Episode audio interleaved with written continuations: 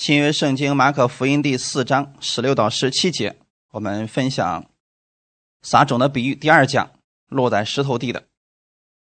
马可福音第四章十六到十七节，那撒在石头地上的，就是人听了道，立刻欢喜领受，但他心里没有根，不过是暂时的；即使为道遭了患难，或是受了逼迫。立刻就跌倒了，阿门。我们先来做一个祷告，天父，感谢赞美你，你预备这么美好的时间，我们一起共同来聆听你的话语。主，你借着今天的这段时间，让我们每一个人，我们从你那里得着供应。你的话语是我们的生命，也是我们生活当中的榜样，所以我们愿意借着你的话语，今天再次更多的认识耶稣，让我们把这个道也能够用在我们的生活当中。奉主耶稣的名祷告，阿门。撒种的比喻第二讲，落在石头地上的。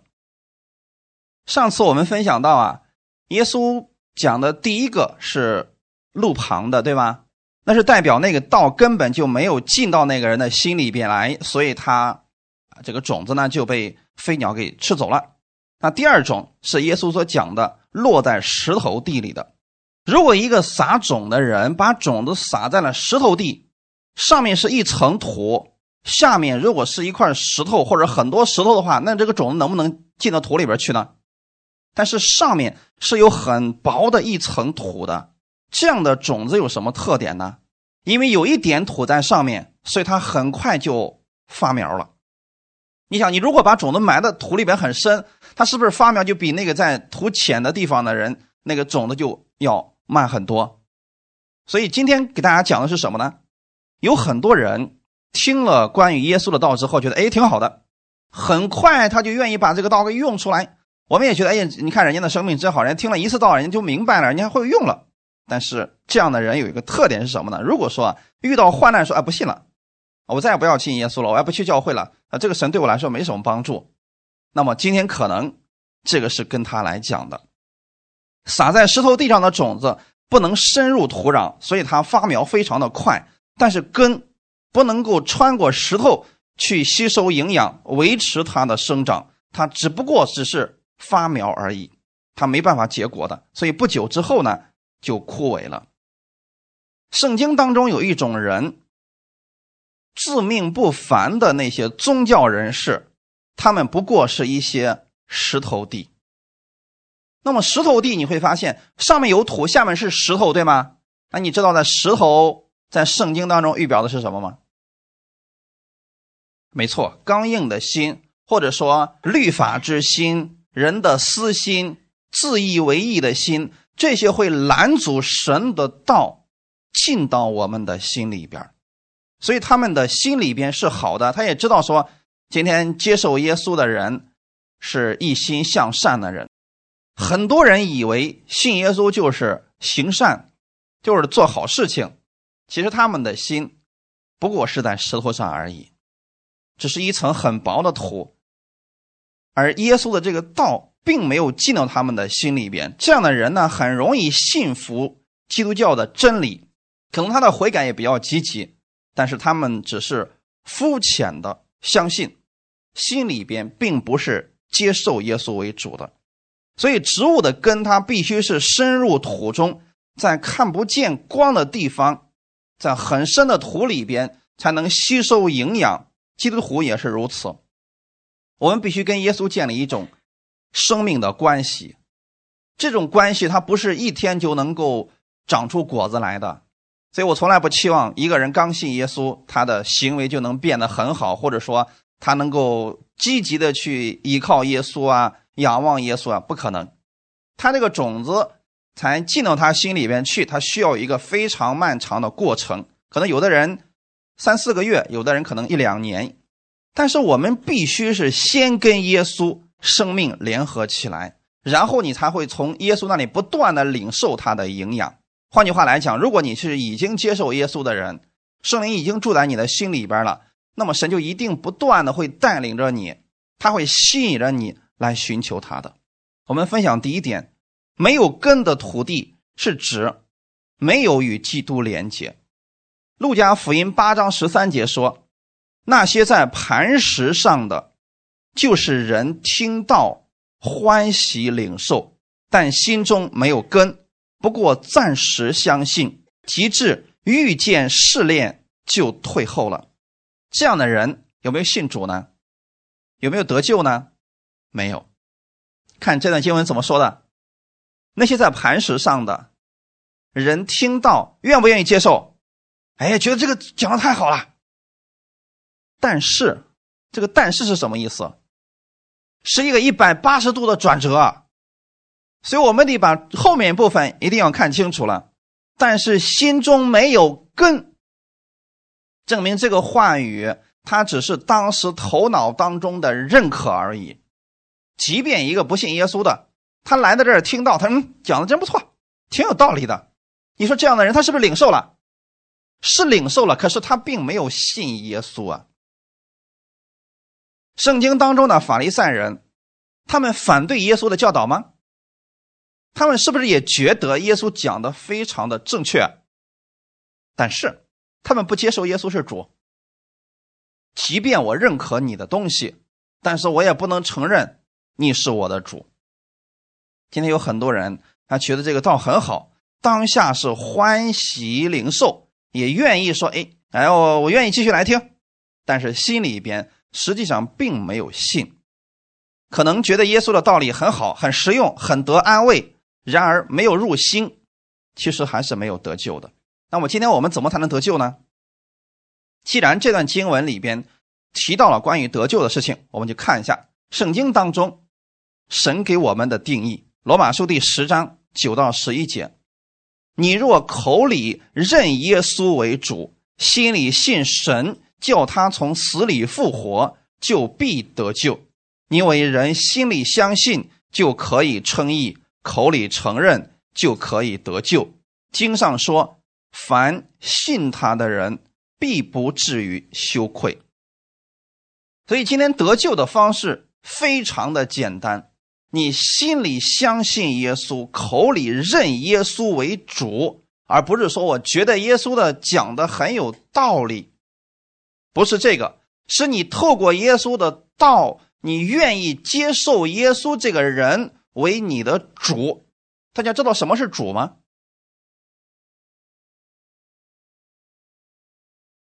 比如说，今天我们经常会提到一个词叫“主要的事儿”，那是什么事儿？重要的事吗？其实他们很多人都在用用这个词，但是却不知道这个词到底是从哪里来的。主要的是什么？主耶稣要的，主要的要紧的那个主是谁呢？我们在某件事情上，我们认为那个事情就是我们最大的事那就是你心里边的主，对吗？我们认为这个人是主人，是因为你觉得这个人他是对你来说最重要的。可是你今天是不是觉得耶稣是你心里边最重要的呢？那个时候他就是你的主了。如果某件事情你认为除了这件事其他事都不重要了，那这件事就是主要的事，对你来说是主要的事。大家明白了吗？所以啊，把耶稣放在你心里边的首位。他才能够称之为你的主。就算你认可说啊，对，耶稣讲那个挺有道理，可是我觉得人家其他宗教讲的也对啊，那这个就不是主了。主的意思是只有他是最重要的。哈利路亚。你若口里认耶稣为主，是不是？当你心里相信了耶稣是你的主，就是最重要的人，他是你最重要的事情。那个时候，你嘴里才会承认，是不是？我举一个最简单的例子来讲：如果你承认耶稣是你的主，那么主让我们做的肯定就是最重要的事情了吧？拿聚会来讲，如果我们认为说耶稣的事情是最重要的，那么他才是我所有其他事情祝福的源头。那么你一定会把周日的事情排开，认为说这个事情我不能错过的。你知道有多少人？他的生命正因为如此相信，所以他恰恰看到了神在他其他方面的祝福，是不是很简单？这就是主的意思。心里信神，叫他从死里复活。你要信的这位主，不是仅仅讲的那个话有道理，不是这样的。他是生命的主，他是让生命从死里复活，让你得救的那一位主。这才是你人生当中最重要的事情。耶稣才是你人生当中最重要的人。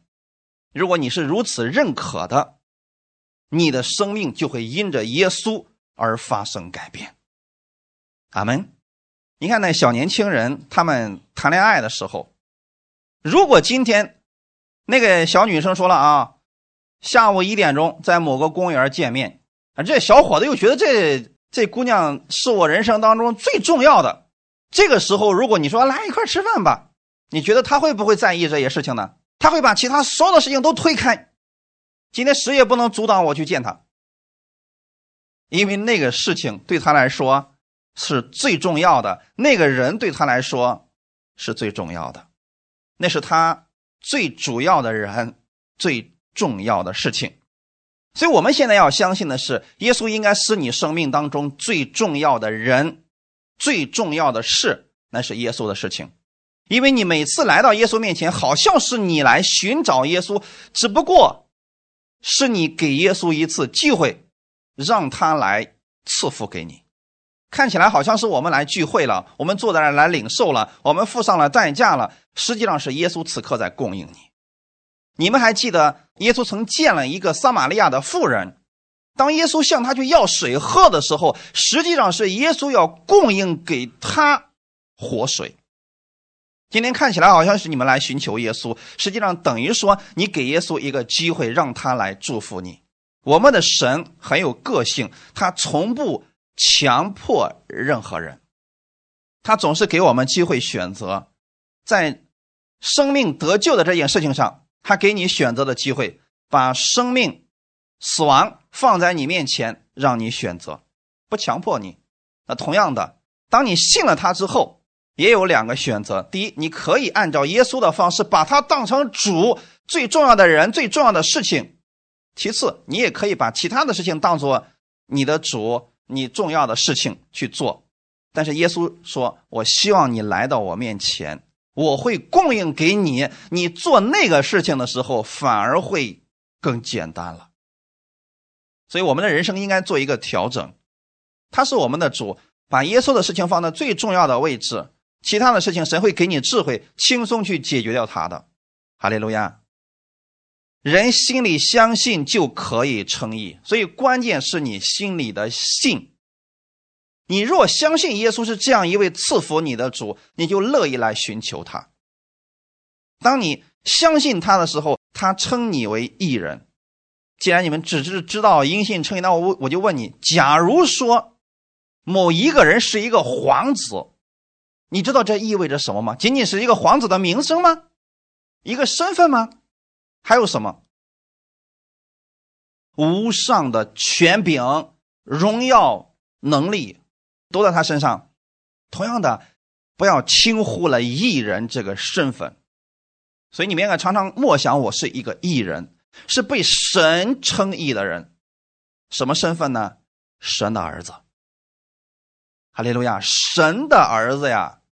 如果你是个皇子，都觉得自己很了不得了。可现在你是神的儿子，当你默想这个身份的时候，你心里边相信的是，我不仅仅是这个身份，同时我还拥有耶稣的权柄、能力、荣耀。那个时候你就想，耶稣在世上，他是被神喜爱的人，那么他都做了什么事情呢？四个福音书当中，耶稣曾经做过的事情，你就可以去默想了。那些。就是神给你的祝福，心里相信就可以称义，口里承认就可以得救。当你心里真的承认耶稣是你的主的时候，你就得救了。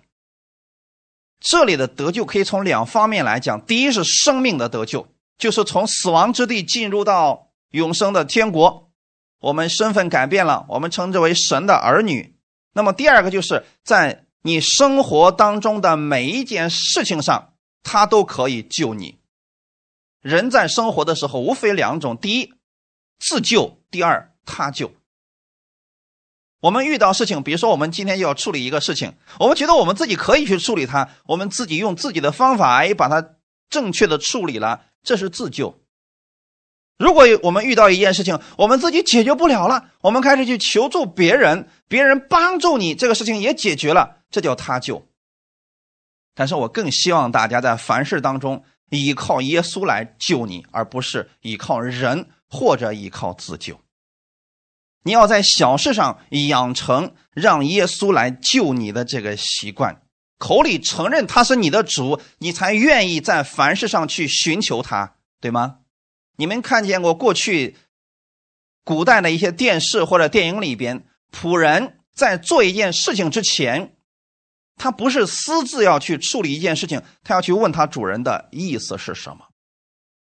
即使我们在做事情的时候，生活当中，如果我们遇到事情呢，我们能够愿意向神来去询问他，其实这就是口里承认耶稣是你的主了。阿门。那我们怎么才能养成这个习惯呢？其实也很简单，平时的时候我们多读圣经，那么圣经的这些真理就会存在于我们的心里边。我们去行事为人的时候，就会用这些话语去行事为人，这就是主的意思。比如说过去的时候，电视里边的主人说了啊，以后就这么行，遇到这样的事情就这么做，是不是主人已经给他告诉他了？那他以后遇到类似的事情，他用不用每次都来问他的主人？不用了，因为他的主人已经告诉他怎么去处理这样的事情，他以后就如此处理，以后都如此处理，哎，那就好办了。比如说，他主人说了，我中午吃过饭之后，我要休息一个小时，谁都不要打扰我，我不见任何客人。那要不要今天的时候呢？来了一个客人，他仆人说了，主人来了一个客人，主人说了，我这是我休息的时间，其他的时间我可以见客，这个时间我谁都不见，好睡了。第二天又来了个客人，这个仆人还去叫你，说明这个仆人是什么情况？这就是不会用主人的话语。昨天告诉你了，那是今天一直还是有效果的。阿门。我们今天要把神的这些旨意、这些智慧装在心里边然后你在世上行事为人的时候，如果神已经告诉你这些话语了，你就不要问主：主啊，我该怎么办？你应该问是主啊，你的话语已经告诉我，那我该用哪一个话语去做这样的事情呢？圣经处理的方式有很多种，是不是？神让你想起哪一种，你就去做就好了。那么我们的人生，它就是非常奇妙的人生。所以我在这里给大家讲的是两种啊，第一种是生命的得救，第二种是生活当中的得救。十一节说：“凡信他的人，必不至于羞愧。”这意思是我们的主是创造天地万物的主，他凡事都能。你如果愿意在凡事上去依靠他。你凡事可以是得胜的。这个前土地里的人啊，他也受过恩惠，他发苗也快，可是他发苗虽然很快，圣经上说的是日头一出来，他就出问题了。那你说日头是跟他作对的吗？这个阳光照射它是能够帮助它更好的生长，可是对于这些下面有石头的这些苗来说，这就出现问题了。日头一出来，它们蔫了，然后就死掉了。那这样的人实际上是还没有信的人，种子还没有真正的进到土里边去，仍然还没有信。今天我给大家会分享这一点，《希伯来书》第六章四到八节，论到那些已经蒙了光照、尝过天恩的滋味，又与圣灵有份，并尝过神善道的滋味。觉悟来世全能的人，若是离弃道理，就不能叫他们重新懊悔了，因为他们把神的儿子重定十字架，明明的羞辱他，就如一块田地吃过屡次下的雨水，生长菜蔬，合乎耕种的人用，就从神得福；若长荆棘和吉利，必被废弃，尽于咒诅，结局就是焚烧。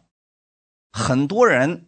用这段经文放在信徒的身上，说你小心点啊！你今天已经信了耶稣了，已经蒙了光照了，尝过天的滋味了，你里面有圣灵，也知道将来来世的事情。如果说你现在敢否认耶稣，嗯，将来的结局就是焚烧。那个焚烧的去哪儿呢？结局是焚烧，是指去哪里了？没错，地去地狱了。所以今天很多人用这段经文说了：就算你今天得救了，你也不一定将来是得救的。这就把神的救恩变得非常的不确定。刚才我给大家读过了，说什么？口里承认耶稣是主，心里相信神叫他从死里复活，就必得救。神有没有说以后如果再不认我的话，再不承认我的话，那还不得救？有没有这个条件了？没有了。那么这段经文指的又是什么呢？你们觉得这段经文是指信的还是不信的？论到那些人，这些人是信的还是不信的？信的。如果是信的，那就确实他有不得救的可能性了啊！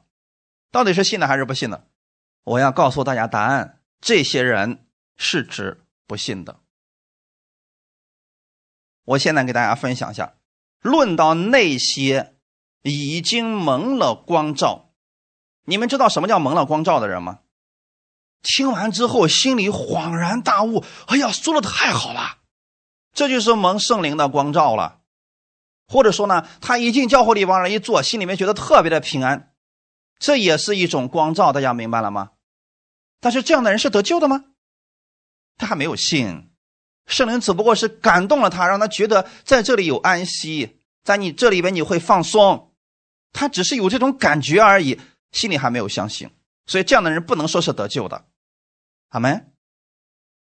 尝过天恩的滋味这是什么意思？比如说，有一些人身体上有疾病，来到教会了，实在是太痛苦了，医生都说不行了。好，来到教会，我们一起为他祷告，这个人病好了。他说：“我也信。”可是后来呢？你发现他病一旦好了之后啊，再也找不着这个人了。你再去打电话给他的时候，我没时间啊，等我以后再说吧。这就叫做尝过天恩的滋味。神的恩典是给所有的人的。你拿今天我们来讲，我们是已经信耶稣的，比如说我们种庄稼，那这块田是我们的。旁边那个没信耶稣，他也有一块田地。你说下雨的时候只下我们家的这块地，他家那不下吗？这里边指的是神普遍的恩典，只要你愿意，神都乐意赐给你，除非你搭个棚把这个地给圈起来，那么雨就降不到那儿去了。所以有很多人是乐意让我们为他祷告的，只有他那个时候确实是相信你给他祷告，他就会好。可是，一旦好了之后呢，他就说我不信了。其实那是没有信，那是一开始就没有信。我们不要说，你看这个人他已经承认耶稣是主了，你知道有多少人他是为了得医治，所以才口上那么说的吗？是不是有结婚的时候有很多人是这样的？没有结婚之前，那个男的说什么呢？行，我跟你去教会，我信你那个主，每次都去，每次都一结婚说了，以后别再给我说让我去教会了啊。那就说明以前那是假的，啊他是为了跟你结婚，所以不得已每次才跟你去教会的。在表面上看起来他好像很听话，实际上内心他自己知道他是不信的。有没有信耶稣，只有我们自己知道。我们不要去判别别人是得救的还是不得救的，这个你不知道，你从表面上也看不出来的。所以他可能尝过天恩的滋味，身上有医治的见证，但是我要告诉大家，即便你有医治的见证，也不能说你就是得救的。只有信才是得救的。下一个是又与圣灵有份，什么叫做有与圣灵有份？圣灵也感动他，比如说我们唱诗歌的时候，我们为他祷告的时候，他也哭得稀里哗啦的，那就叫做与圣灵有分了。但是与圣灵有份，跟圣灵住在心里边，这是两种人。圣灵有份的人，这个在旧约的时候最常见。圣经旧约里边经常提到耶和华的灵降在谁的身上，那就叫做与圣灵有份。当年巴兰是不是也曾经有一段与圣灵有份？因为神记着他发了预言了嘛。圣经说的非常清楚，神使用巴兰让他发预言的那个时候，是不是圣灵与他有份？但他是得救的吗？不是，他不信。一定要分清楚了。与圣灵有份，也不代表他是得救的。但是圣灵住在你的心里边，你就一定是得救的。有份只是说暂时的与圣灵同行，有圣灵的工作在他身上。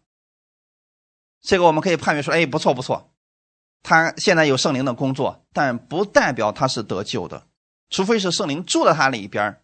好了，这个人一定是得救的。所以今天我们不要透过外表的这些东西去判定这个人是否信耶稣了，是否是得救的。你们只要心里真实的是相信耶稣，承认他是你的主，在你的生命当中去守卫，放心，这个人一定是得救的。那么圣灵住在你里面，又代表着什么呢？你可以使用圣灵，阿门。你确定你是得救，你可以使用圣灵的能力，可以使用圣灵的权柄，也可以为自己祝福，为别人祝福。这是里边有圣灵的人，就是住在他里边的圣灵在感动他，帮助他，并尝过神善道的滋味这什么意思？尝过神善道的滋味就是他可能坐下来听的时候，哎呀，讲的真好，哎呀，讲的真有道理。还让人听了真舒服，尝过神善道的滋味回家之后呢，他也使用耶稣的话语，也祷告了，哎，发现也确实有果效了。这就叫做尝过神善道的滋味我用一个人给你们来讲这句话语的意思。耶稣节选了十二个门徒，其中有一个加略人犹大，他有没有信耶稣？没有，圣经上说的非常清楚，他并没有信。那么犹大身上有没有使用过耶稣的权柄？使用过呀，三年半了呀。耶稣差派两个两个门徒出去，不是一次去传福音啊，不是一次去赶鬼啊。那么他也确实经历过耶稣话语的大能，但是他是不得救的。所以我们不要透过外表这些，他能不能行异能？他能不能行神迹？他能不能讲一大堆的理论话语来判定这个人是否得救？这个也是不正确的。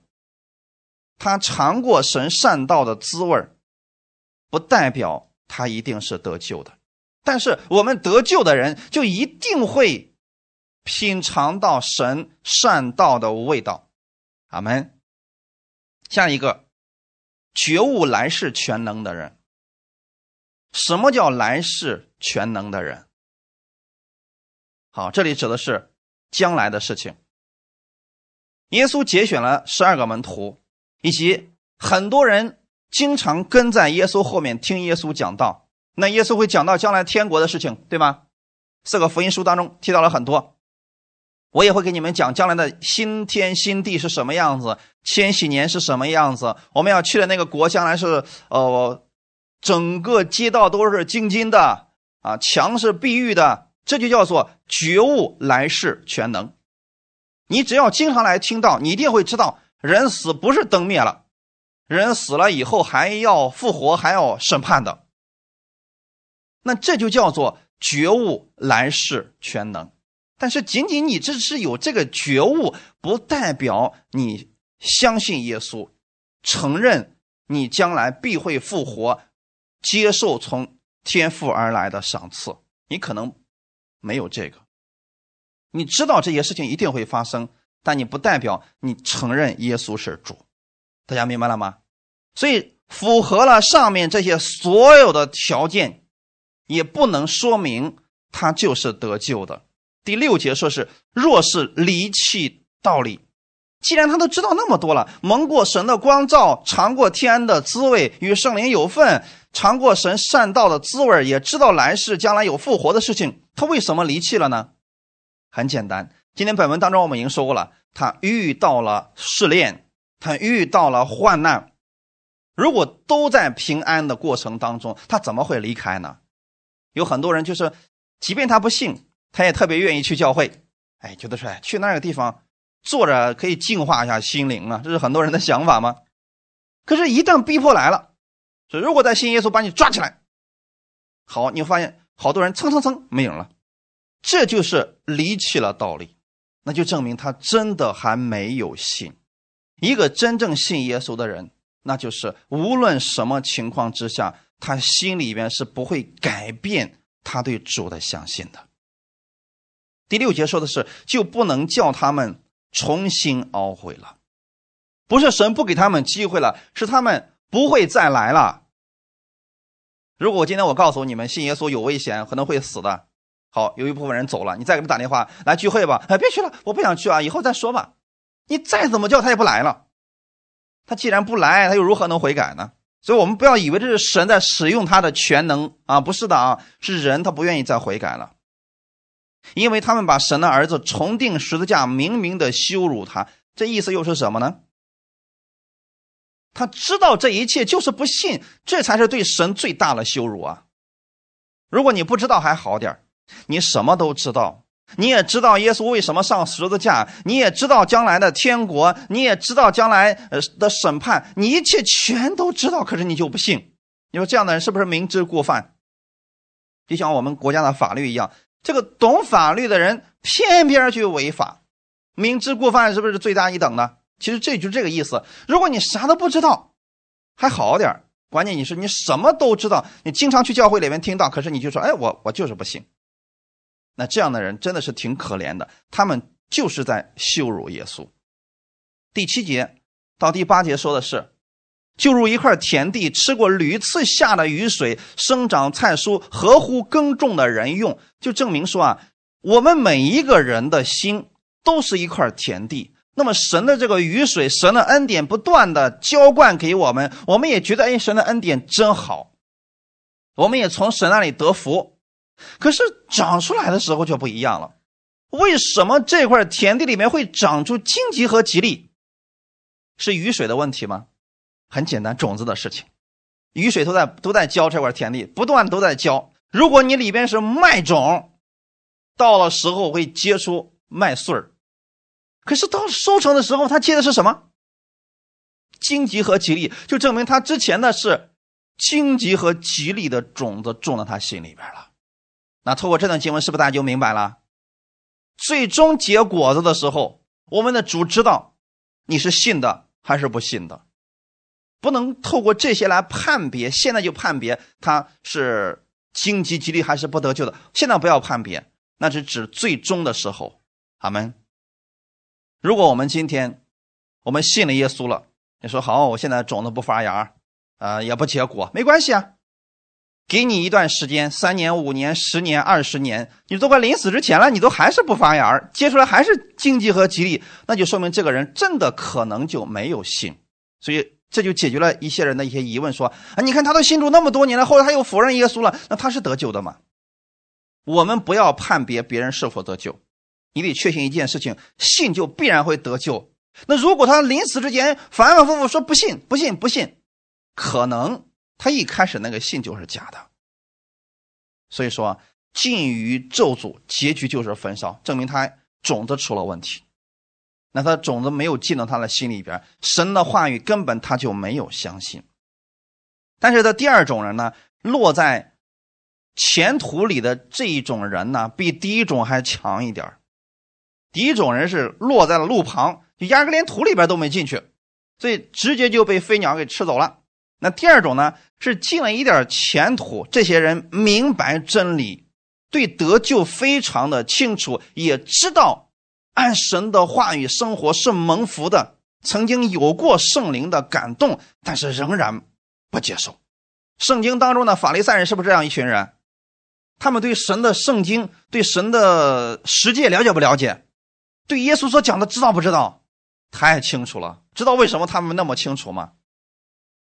他为了找把柄啊！他能不认真的听吗？可认真的听了，一字一句都听着，看看里边有没有错误，看看里边有没有把柄。他们是不是也认真的听了？可是他们就是不信耶稣。现在大家知道了没有？指的是这样一种人，他什么都知道，可就是不信；他什么都承认，可什么就是不信耶稣是主。这个样的人特点就是发苗快，你给他一讲他就明白。可能在行为上他也是我们的榜样。你看法利赛人的义，就是外在的那些行为好不好？哎呀，真的是能让人称赞呀。法利赛人无论到哪儿去，人都不能说他是假冒伪善的。所以这样的人，耶稣能指出他的问题来，那是因为耶稣看到他们内心真的是假的。可是，在人看来，那是我们的祭司呀，那是我们的大祭司，是我们的文士呀。你看人家的行为多好呀！我们很多时候都是喜欢透过人的行为去判别一个人，其实这种方式是不正确的。你不能因为一个人做了一件事情就给他一个错误的结论。我希望大家在这一方面啊，能够改正一下我们的观念。你比如说，你比如有一个人曾经偷过一样东西，我们人会因为这件事情给他挂上一个名称，叫什么？他是小偷。就因为他曾经做过这一件事情，我们就认为他是一个强盗，他是一个小偷，给他挂上这么一个身份，这对他来说是不合适的。但是反过来才是要合适什么呢？因为他真的是个小偷，所以他经常偷东西，这是不是不冤枉他了？我们的主是怎么看待我们的呢？在神的眼里边，你已经因信被称义了。就算你有失败，可你还是艺人。神不会因为你一次的失败、一次的背叛，就承认你跟他没有关系了，不会这样的。除非你一开始就没有相信他，你本身就是个罪人，所以你才不断的去犯罪。大家明白了吗？我们需要这样来调整一下我们的思维啊！别人可以犯错，但是我们不能用这个错给他冠上一个错误的名称给他。我们看到他对这个错误已经认知到，他悔改了，那么他还是艺人，还是我们的好朋友，还是被神所爱的。哈利路亚。第二点，我们来分享：患难逼迫临到，前途里的立马就放弃了；极致未到遭了患难或是受了逼迫，立刻就跌倒了。我们来看一段经文：马太福音第七章。二十一到二十七节，凡称呼我主啊主啊的人，不能都进天国，唯独遵行我天父旨意的人才能进去。当那日，必有许多人对我说：“主啊主啊，我们不是奉你的名传道，奉你的名赶鬼，奉你的名行许多异能吗？”我就明明的告诉他们说：“我从来不认识你们，你们这些作恶的人，离开我去吧。”这里又是一段经文，很多人很害怕的。有很多人说了，别以为你现在喊主啊主的啊，你不一定是得救的。你现在喊主，如果你不听神的话，你还是不得救的。那这段经文是对信的还是对不信的讲的呢？还是不信的？我们去看十五节的时候就明白了，这是对假先知讲的话语。所以圣经是写给我们看的，但并不是所有的话都指着我们讲的。能明白这其中的区别吗？有很多话是给我们看的，但不是说我们。比如说，神对蛇说：“你既然做了这事，就必受咒诅，你必用肚子行走，终身吃土。”对谁讲的？那跟我们有没有关系？是不是给我们看的？哎，这些都对，就怕的是什么呢？你把那段经文套在自己头上。那不就出错了吗？你怎么理解他都不正确啊！所以有很多人就死套圣经，只要是神说过的话，我们都得去遵行。那么好，让他去吃土就好了，让肚子行走好了，那也是神说的话呀。你得分清楚那是对谁讲的。哈利路亚！所以今天这里边，其实神要告诉我们的是，那些人不是指你们，他们也不是指你们，前面是指假先知。他们结出来的果子是坏果子，是不是？之后耶稣就说了：“凡称呼我主啊主啊的人，那是只对前面做了一个总结，说那些假师傅、假先知，他们的特点是什么呢？称呼主啊主啊。今天称主的多不多？他们每一个人都有他们的主啊。刚才我们不是给大家讲了吗？他认为正确的那是他的主要的事儿，他认为重要最重要的人那是他的主。”不一样的，我们的主是谁？主耶稣。所以今天有很多人祷告说奉主的名祷告，其实这个不够完全，应该准确的说是奉主耶稣的名祷告，或者说奉主耶稣基督的名祷告。这个世界上有很多主，但是主耶稣只有一个。这个世界上有很多的耶稣，但是主耶稣只有一个。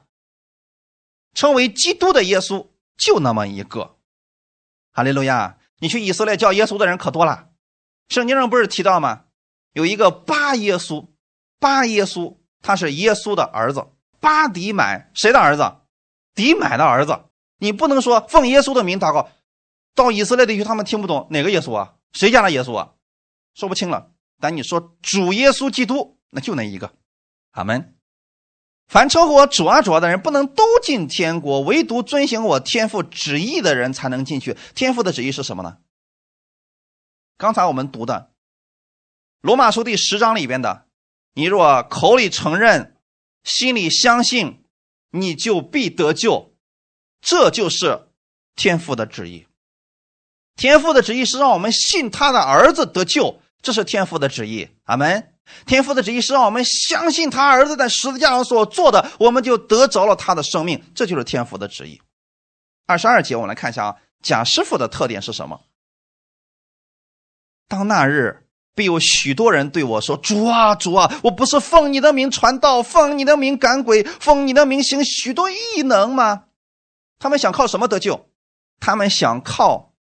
传道、赶鬼、行异能，透过这些事情来得救，证明他们有没有这个权柄？是不是曾经做过这些事情？但是你做过，不代表你是得救的。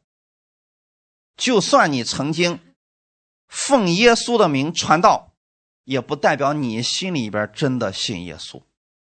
这样的人存在吗？存在。我过去就是这样的人。我跟你们讲过吗？两年时间，我不信耶稣，我也去教会，我也听到，我也唱诗，我也给别人传福音，真的，那我全都做的呀。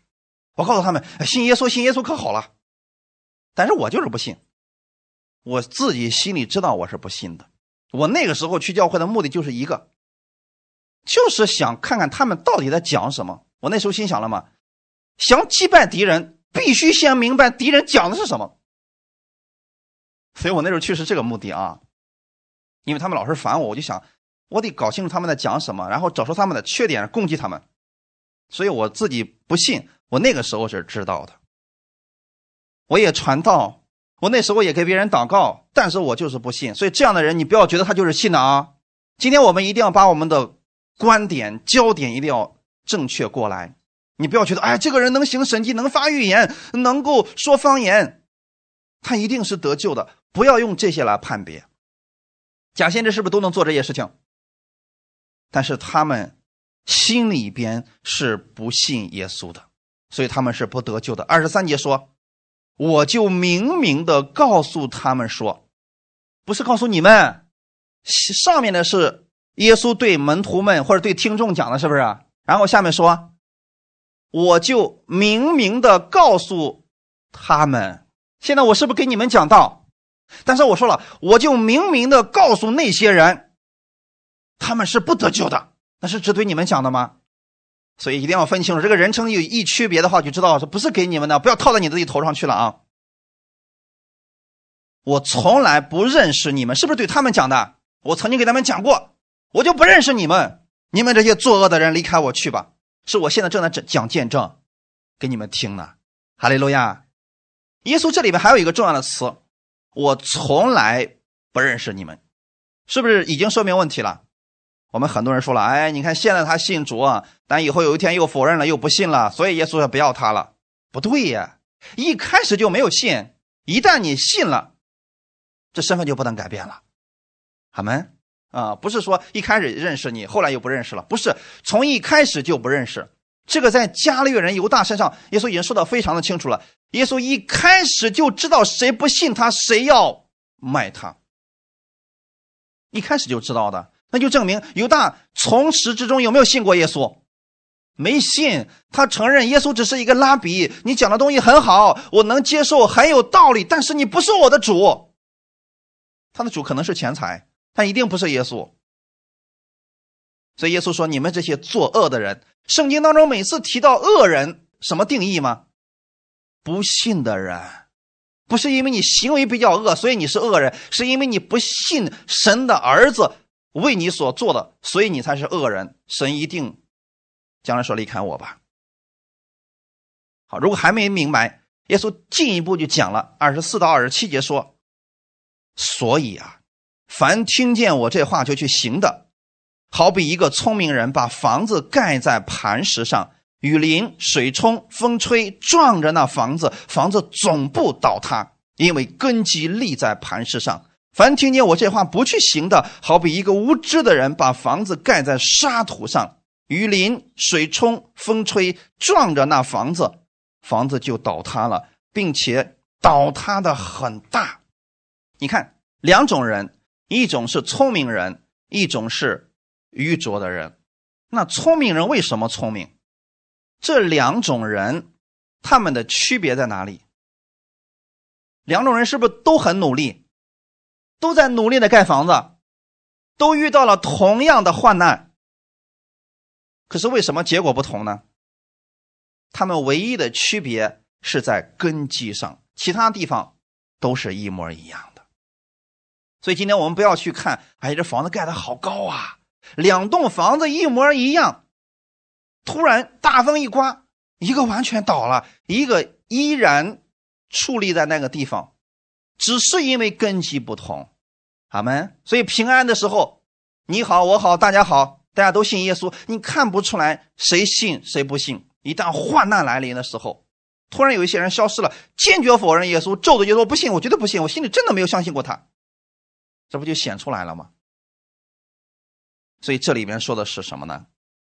聪明人是把房子盖在磐石上，我们得让神的道进入我们的心里边。你得接受耶稣是你的主，就等于说把房子盖在磐石上了。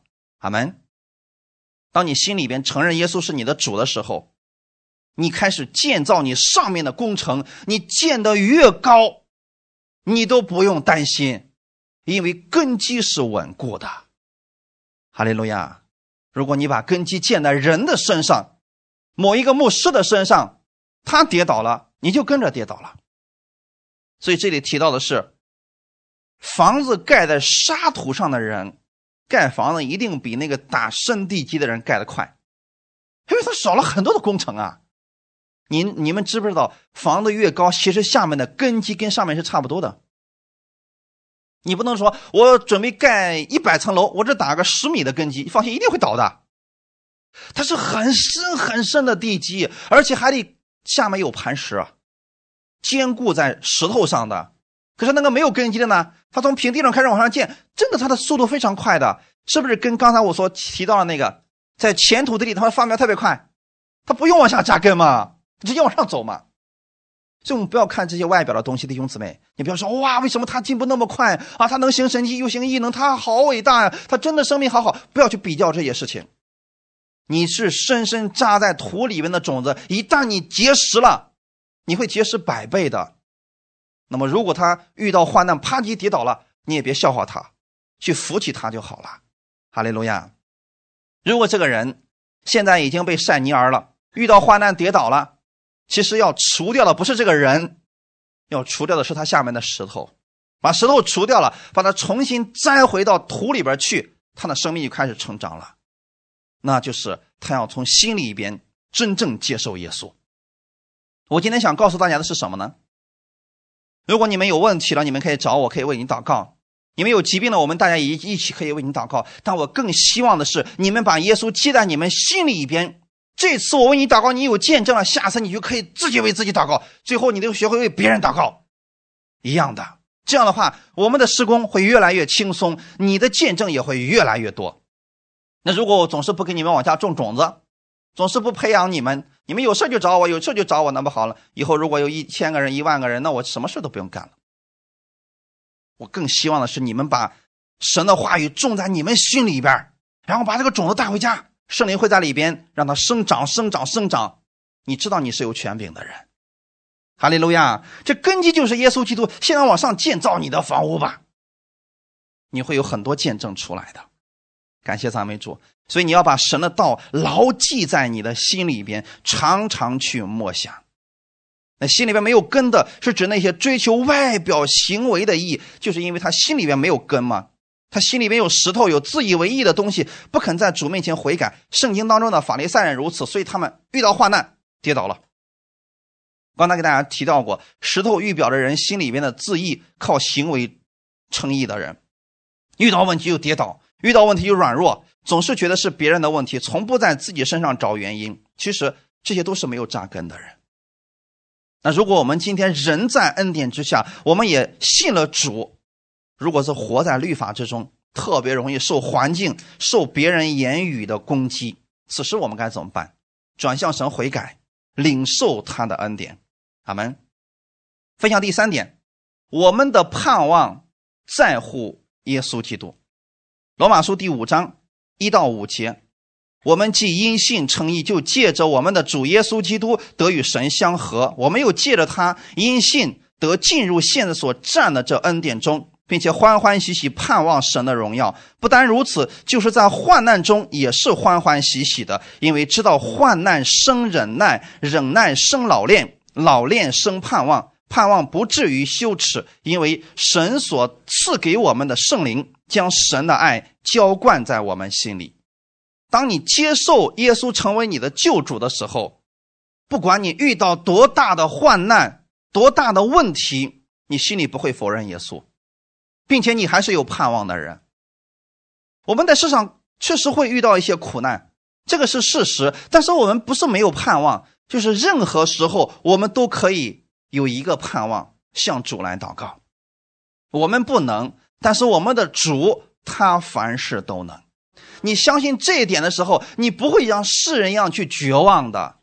你仔细去看看那些重症监护室的那些人，他们眼神里边毫无盼望，是因为他们所有的方法都用尽了，都在人的身上。突然人告诉他：“我们已经尽力了。”他真的无望的那种眼神呐。那基督徒虽然也会面临到死亡，可是他心里面是有盼望的呀。我以前跟大家讲过，我们的盼望是什么呢？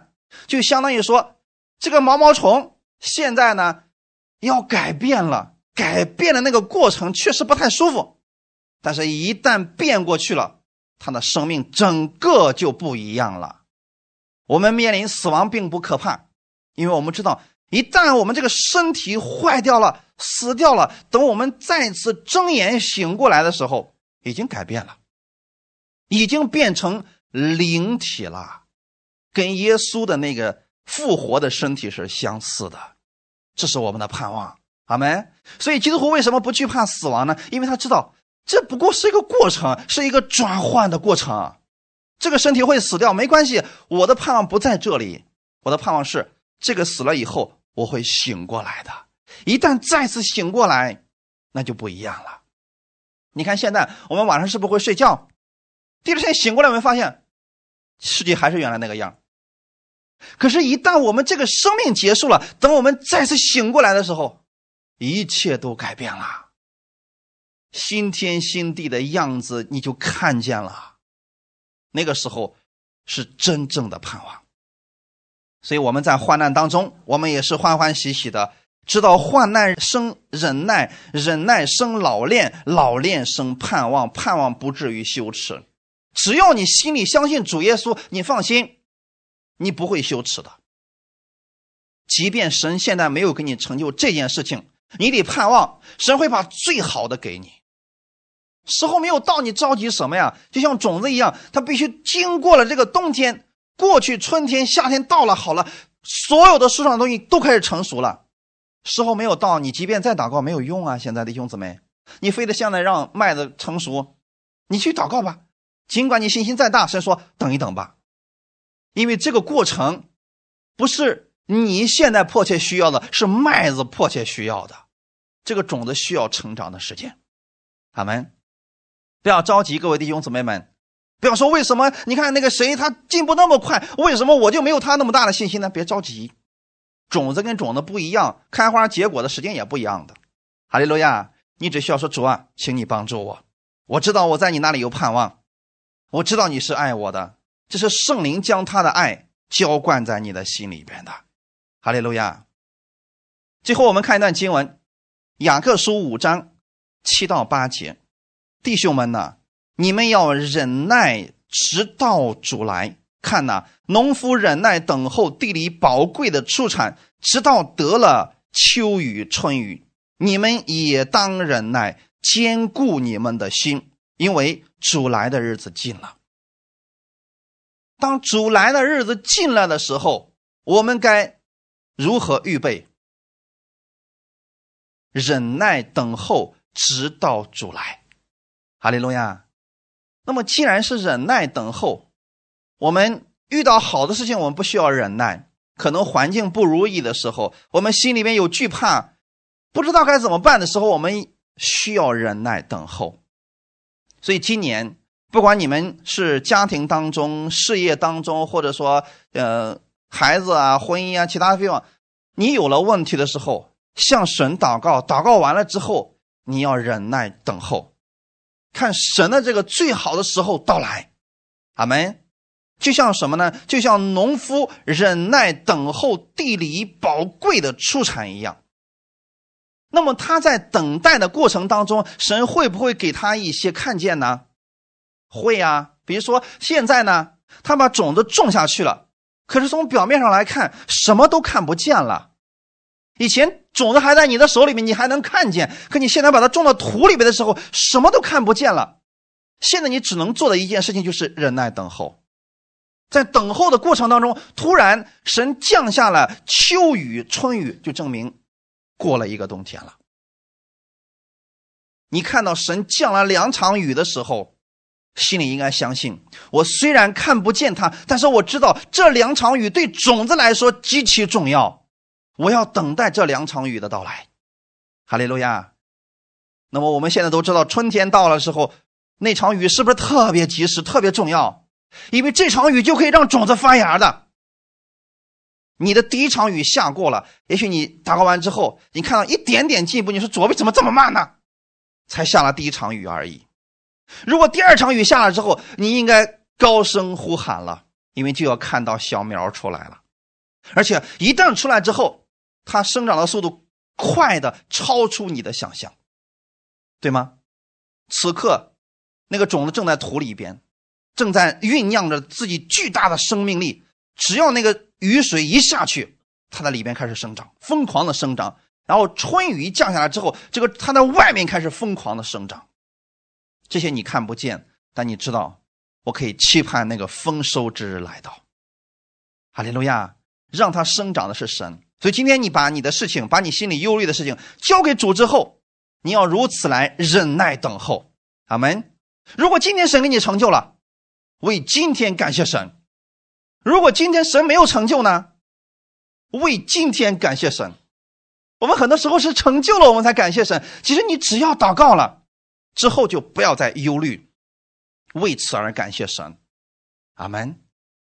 你知道有一些农作物是一年它可以。收割两次的吗？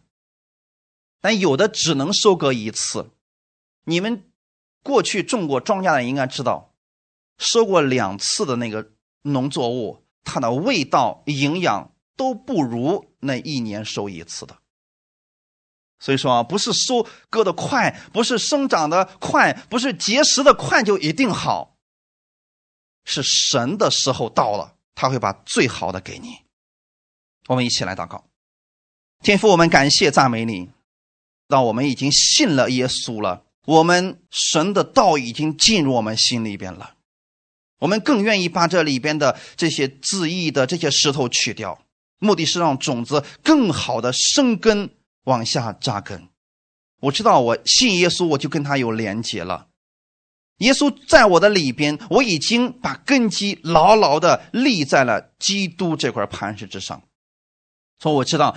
你在生活当中也会是我的拯救，是我的救主，是我人生的主。今天无论我生活当中需要你什么，我愿意向你祷告，并且我祷告之后，我确信你已经垂听，会在最好的时候为我成就。我忍耐等候这个最宝贵的出产来到。主啊，请你兼顾我们每一个弟兄姊妹的心，让我们在这幕后的日子，我们。失守我们的信仰，我们在幕后的日子当中，我们彼此相爱，彼此相助。就算前面路程很艰难，我们知道我们不是一个人，还有圣灵与我们一起，还有我们弟兄姊妹跟我们一起往前走。今年不管周围的人如何说，我相信这是丰盛的一年。我也期待着秋雨春雨来到，只等到那宝贵的出产来到。感谢赞美你，这一周是蒙福的一周。我领受你的话语而生活，奉主耶稣的名祷告，阿门。